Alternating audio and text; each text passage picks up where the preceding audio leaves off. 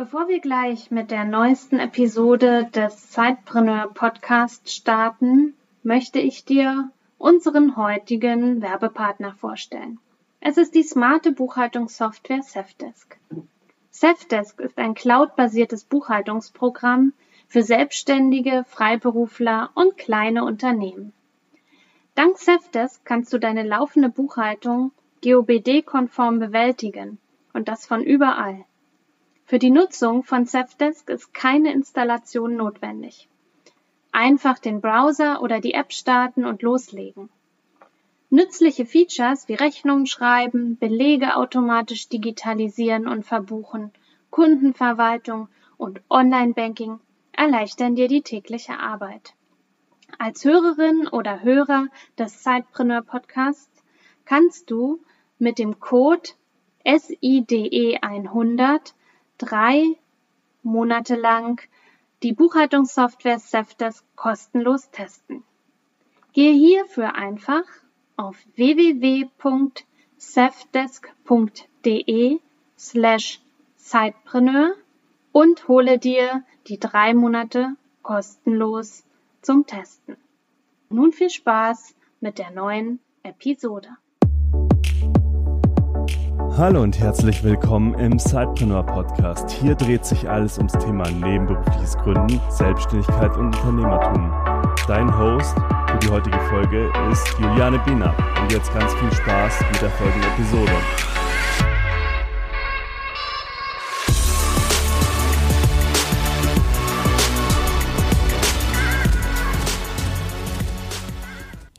Folgt nun Teil 2 des Interviews mit Andreas Grasser. Im Teil 2 sprechen wir darüber, wie der Arbeitgeber von Andreas Grasser darauf reagiert hat, dass er sich nebenberuflich selbstständig machen möchte als Coach für Videoakquise.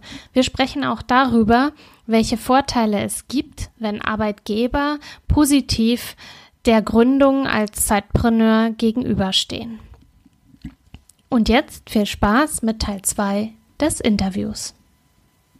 Nun habe ich ja dich hier bei mir sitzen als waschechten Zeitpreneur.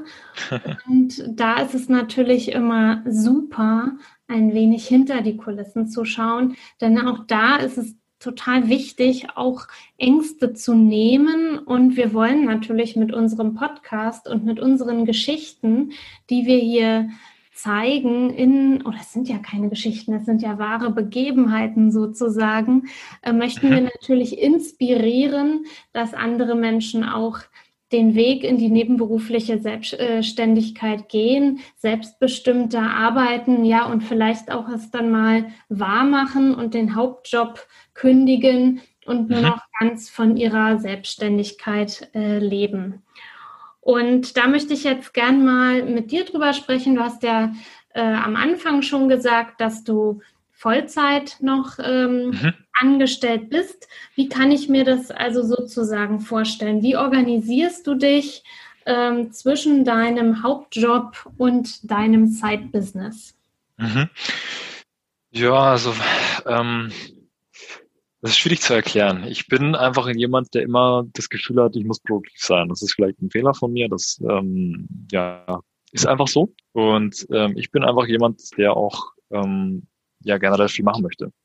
Und ich mache das zum Beispiel dann so, dass ich halt sage, okay, für meinen Hauptjob, der ist ja auch relativ intensiv, ähm, bin ich halt immer zwischen bestimmten Zeiten erreichbar. Ne? Von neun bis zwölf ist meine feste Zeit und dann wieder von 13 bis 17 Uhr beispielsweise, ne? wo ich nur den Fokus darauf habe. Und meine ganzen, ähm, ja, generell Coaching-Gespräche oder auch generell ähm, Neben Nebengespräche oder generell einfach Aktivitäten, die ich für mein nebengeschäftliches, nebenberufliches äh, Ding mache, mache ich dann immer am Wochenende oder ich mache es in der Lunchpause oder ich mache es dann nach 17 Uhr beispielsweise. Oder auch mal vor 9 Uhr, ähm, wenn ich irgendwas sofort raus haben möchte. Ne? Und ich bin da relativ ähm, ja, so gepolt, dass ich da keine Scheu habe, viel zu arbeiten. Ähm, und ähm, ich hatte jetzt auch noch nie so ein, so ein richtiges Organisationsproblem, weil natürlich mein Arbeitgeber, HubSpot an der Stelle, super, also super viel Freiheiten gibt. Also ich kann meinen Tag einteilen, so wie ich möchte. Ich werde ja in der Akquise oder generell im Vertrieb auf meine Resultate bemessen. Und ich habe jetzt nicht einen Manager zum Beispiel hinter mir sitzen, der jetzt irgendwie zählt, okay, ähm, hast du jetzt hier äh, von zwölf bis äh, oder bis zwölf gearbeitet oder bist du irgendwie fünf Minuten vor zwölf schon irgendwie abgemeldet äh, von deinem von deinem MacBook zum Beispiel. Ne? Mhm. Und deswegen kann ich das relativ, sagen wir mal, gut managen und ähm, habe da keinerlei Probleme oder Konflikte eigentlich gehabt bis dato. Mhm. Heißt halt nur momentan eben dadurch, dass du eben Vollzeit äh, für HubSpot tätig bist und nebenberuflich dein Business vorantreibst, dass du unheimlich viel arbeitest, dass du viel Zeit halt äh, in, in deinen ja, in deine Arbeit steckst, aber das ist ja auch immer so ein bisschen Ansichtssache, ne? Äh, Wenn es ja Spaß macht, fühlt es sich ja auch nicht wie Arbeiten an. Exakt. aber du organisierst dich sozusagen drumherum sozusagen um mhm. deinen Hauptjob. Ähm, Definitiv, ja. Mhm. Wie hat denn ähm, dein Arbeitgeber, als du halt gesagt hast, hey, ich habe jetzt hier so, viel, also ich weiß nicht, was du gesagt hast, ne? aber du wirst irgendwie gesagt haben, du möchtest dich nebenberuflich selbstständig machen. Wie hat denn dein Arbeitgeber reagiert? Wie steht der dazu, dass du jetzt auch noch unternehmerisch aktiv bist? Also ähm, es gibt, glaube ich, mehrere Punkte, die da wichtig sind. Ich habe, ähm, ich mache das wie gesagt nebenbei, weil es mir Spaß macht und ich habe eigentlich nicht vor, das hauptberuflich zu machen irgendwann. Ne?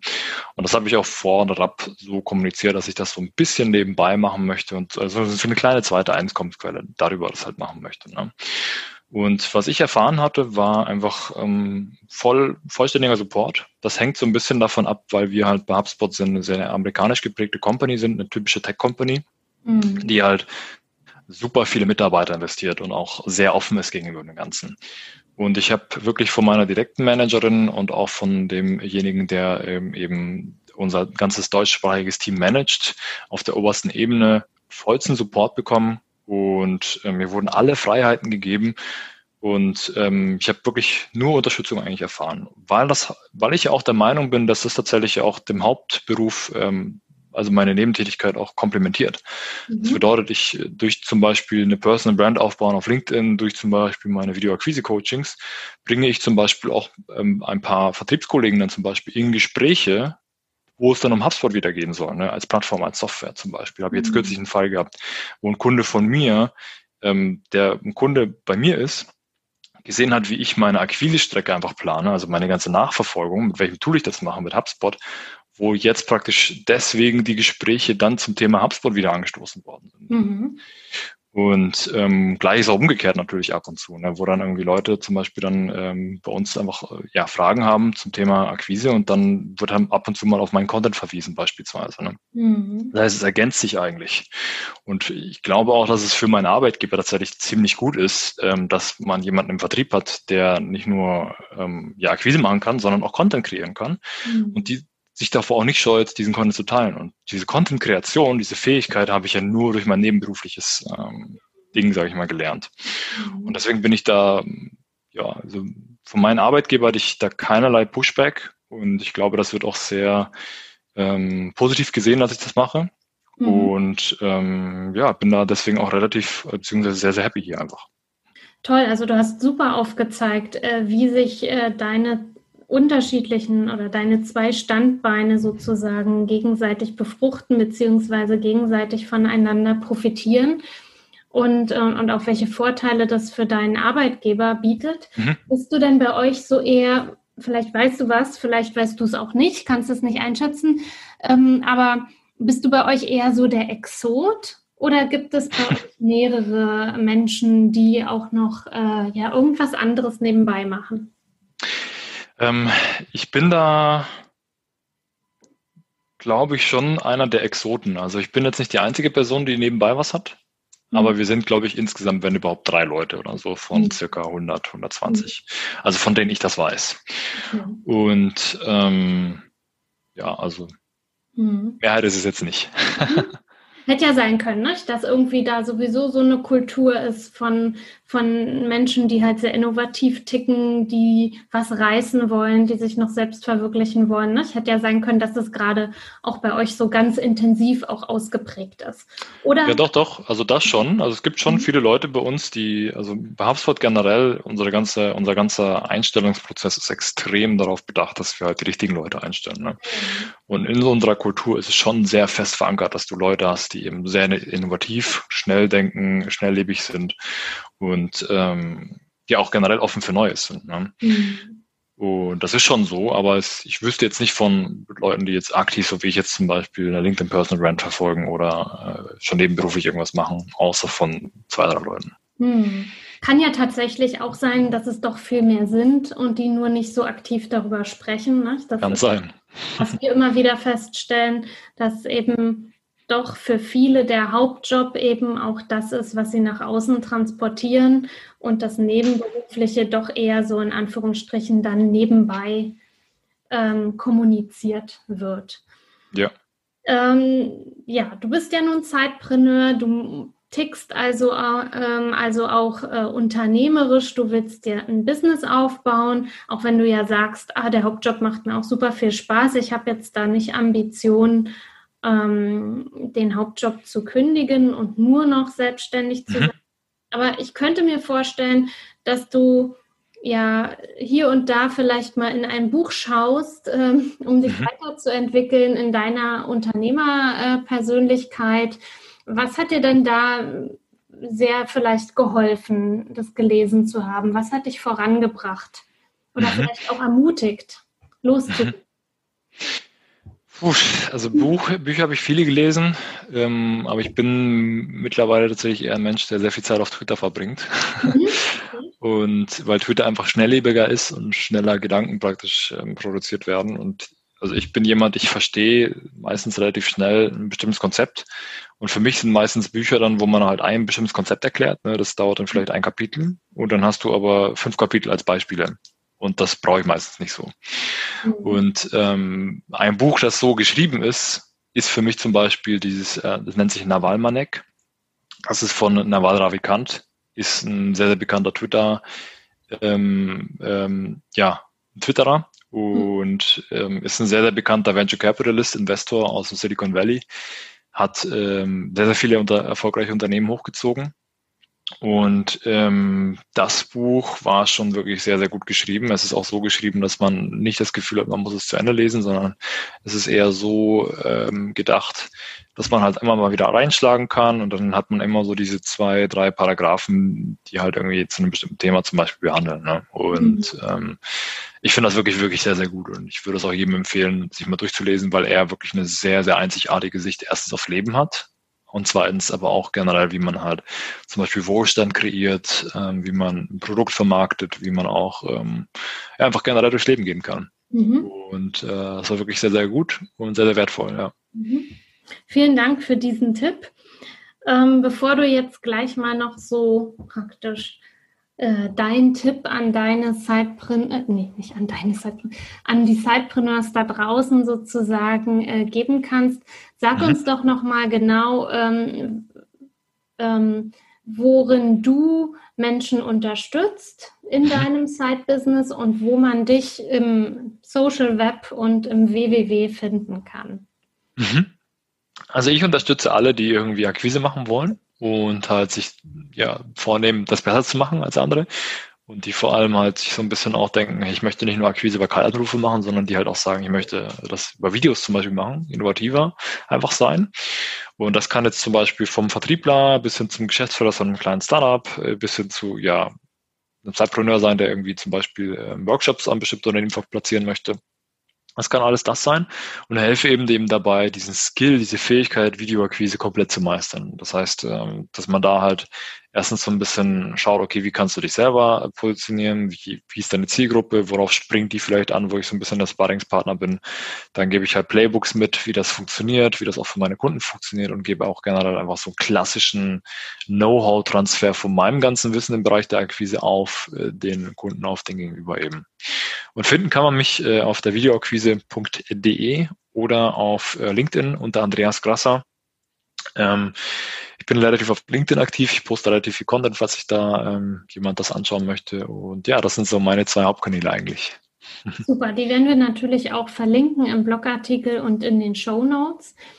Ich sage schon mal vielen Dank für deine Insights, ähm, ja, was Videoakquise ist und was Videoakquise bringt und ob man vielleicht doch mal darüber nachdenken sollte, es für sich einzusetzen. Und jetzt ist the stage nochmal yours. Du kannst mal deinen ultimativen Tipp für die Sidepreneurs da draußen noch geben.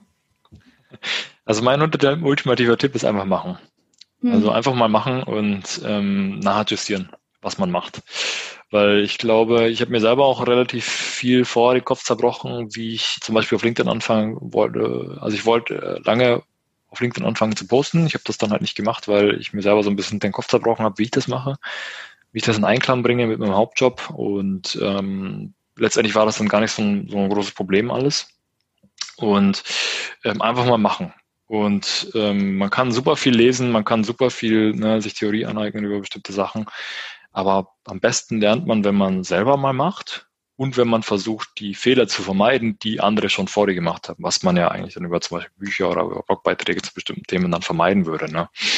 Mhm. Und äh, seine eigene Erkenntnis einfach dann machen und dann immer entsprechend nachadjustieren. Aber wichtig ist eben das Machen. Und ähm, das war, das ist eben das, das, das A und O eigentlich mit dem Ganzen.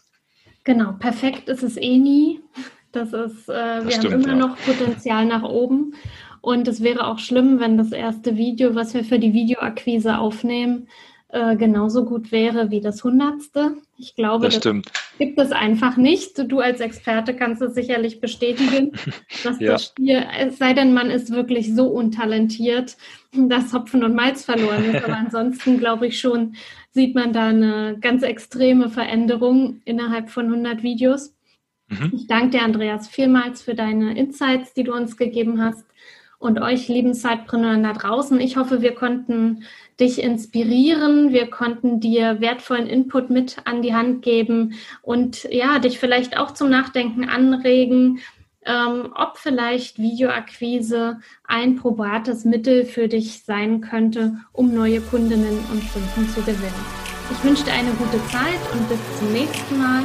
Deine Juliane Behnert. Bis dann. Tschüss. Du willst noch mehr Tipps, Tricks und dich mit anderen Zeitpreneuren vernetzen? Dann komm doch einfach in unsere Facebook-Community. Den Link dazu findest du in den Show Notes.